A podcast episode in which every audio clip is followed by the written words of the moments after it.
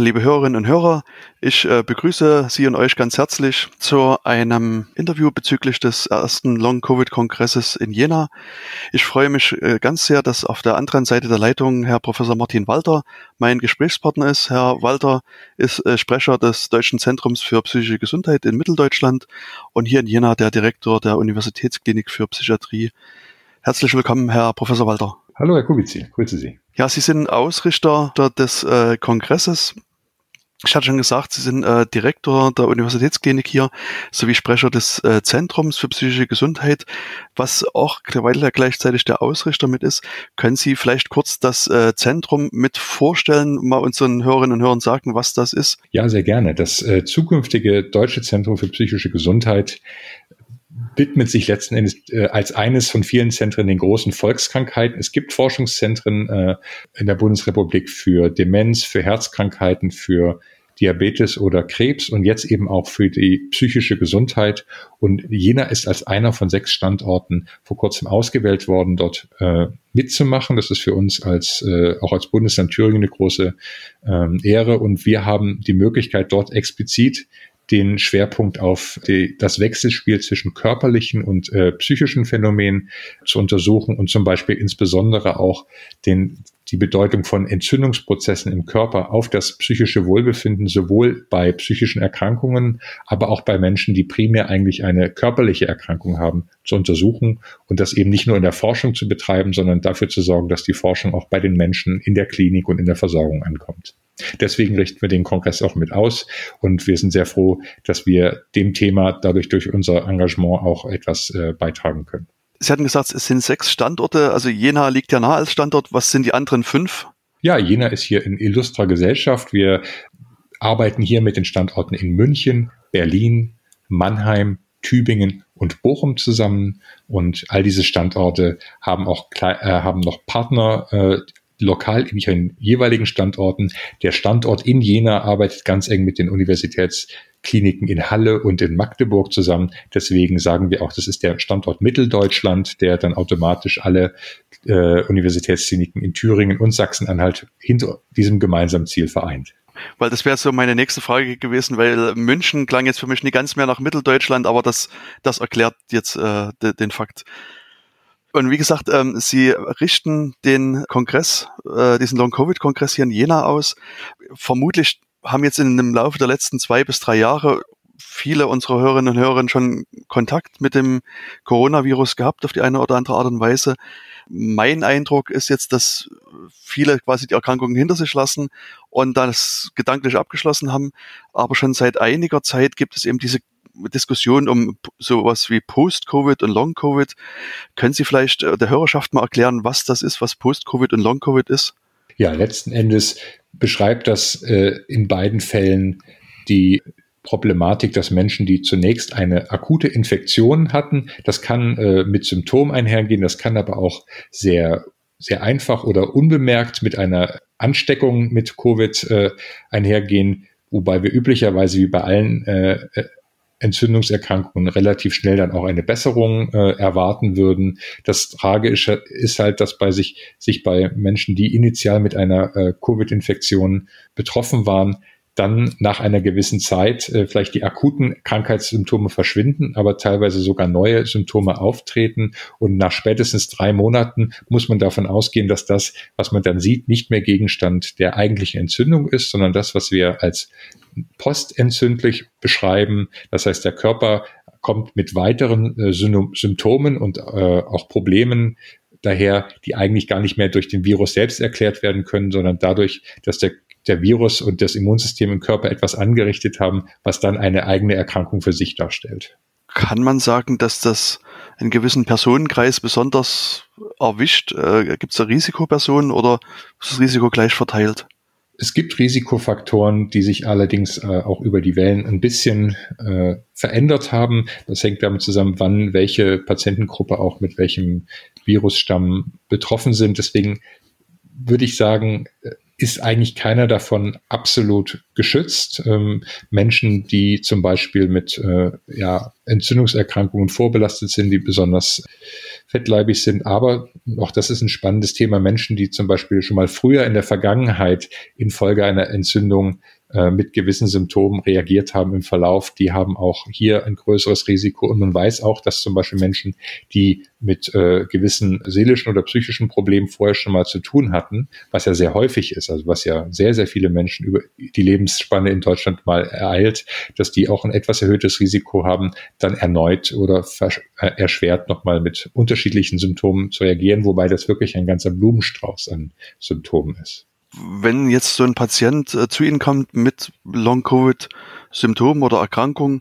kann man das gut behandeln? Gibt es dafür Medikamente oder gibt es da spezielle Herausforderungen in der Behandlung der Erkrankung? Es gibt Riesenherausforderungen. Also zum einen muss man sagen, die Krankheit selbst gab es ja vor kurzem noch gar nichts. Das ist ein neuer Begriff, der deswegen geprägt wurde, weil innerhalb sehr kurzer Zeit sehr viele Menschen frisch infiziert wurden und auch sehr viele eben nach der akuten Infektion nicht wieder auf die Beine kamen. Und insofern haben wir weder eine sichere Diagnostik noch eine sichere Behandlung. Und das dauert in der Regel Jahre, bis so etwas äh, sich weiterentwickelt. Wir haben äh, dann das große Problem, dass es ein sehr breites äh, Spektrum an Symptomen gibt. Das reicht letzten Endes von einer äh, äh, Ermüdbarkeit, von einer Fatigue, Überstörung im Schlaf, Depressionen, Schmerzen, dann Störungen in der Aufmerksamkeit, in dem, im Gedächtnis, über Kurzatmigkeit bis hin zu Unruhe oder Herzrasen und äh, sogar spezifischeren Symptomen wie das, was wir als Post-Exertional Malaise bezeichnen, das heißt ein, ein äh, ausgeprägtes Unwohlsein, was sich zeitlich verzögert nach einer emotionalen, kognitiven oder körperlichen Belastung einstellt. Das heißt, das ist etwas, was in dieser Breite, wenn ich es Ihnen jetzt mal darstelle, gar nicht eine Krankheit äh, wahrscheinlich ist, sondern was dann auch symptomatisch behandelt werden kann. Wobei wir jetzt nicht einfach sagen können, wenn nur weil jemand depressiv ist, wenn er ein Long-Covid-Syndrom hat, ähm, dann wird er eben genauso behandelt wie alle anderen Depressiven, sondern wir müssen diese Symptome als Symptome verstehen. Auf der einen Seite versuchen, das zu tun, was bei den Symptomen vielleicht hilft, aber wir müssen auf der anderen Seite berücksichtigen, dass es äh, eben mitunter andere Ursachen sind, die diese Symptome auslösen. Das ist so ein medizinisches Problem.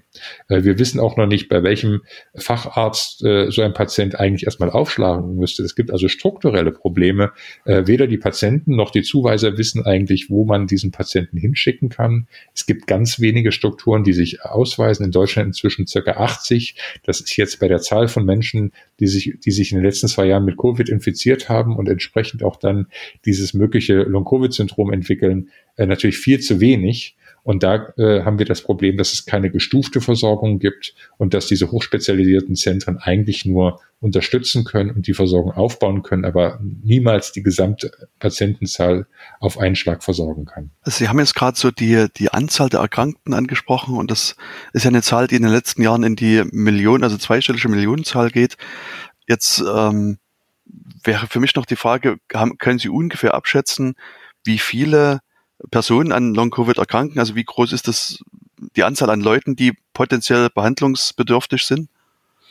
Hier reichen die Schätzungen weit auseinander. Also es reicht wirklich Zahlungen die, oder Schätzungen, die von zwei Prozent aller Infizierten ausgehen, bis hin zu Menschen, die zum Beispiel, wenn sie auch akut ernstere Symptome hatten, bis zu 20 Prozent der Betroffenen ausmachen. Das heißt, wenn man sehr pessimistisch ist, dann ist man im Bereich von Millionen Menschen, die mhm. unterschiedlich stark ausgeprägte Symptome haben.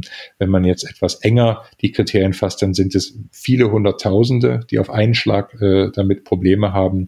Und in diesem Bereich, also ob das nun 500.000 oder eine Million sind, könnte ich mich jetzt nicht genau festlegen. Letzten Endes ist das aber auch nicht die Entscheidung, sondern wir müssen berücksichtigen, dass auch manche Menschen vielleicht einigermaßen wieder arbeiten können, aber bei weitem nicht so, wie sie es vorher konnten und dann entweder im privaten Bereich oder auf der Arbeit einfach in, bei weitem nicht in dem Maße wieder arbeiten können, wie sie es vorher getan haben. Und das sind dann vielleicht nicht Krankheitsausfälle, vielleicht sogar Menschen, die sich gar nicht damit diagnostizieren lassen, aber doch eine starke Beeinträchtigung entweder des sozialen Lebens oder auch des Beruf, der beruflichen Teilhabe, sodass die Zahlen wahrscheinlich noch häufig in die eine oder andere Richtung schwanken werden. Sie hatten jetzt gerade sowohl die Anzahl der Patientinnen angesprochen, wie auch die Komplexität der Erkrankung. War das sozusagen der Grund, der Auslöser, den Kongress zu, auszurichten oder aus welchem Grund äh, findet der Kongress jetzt hier in Jena statt?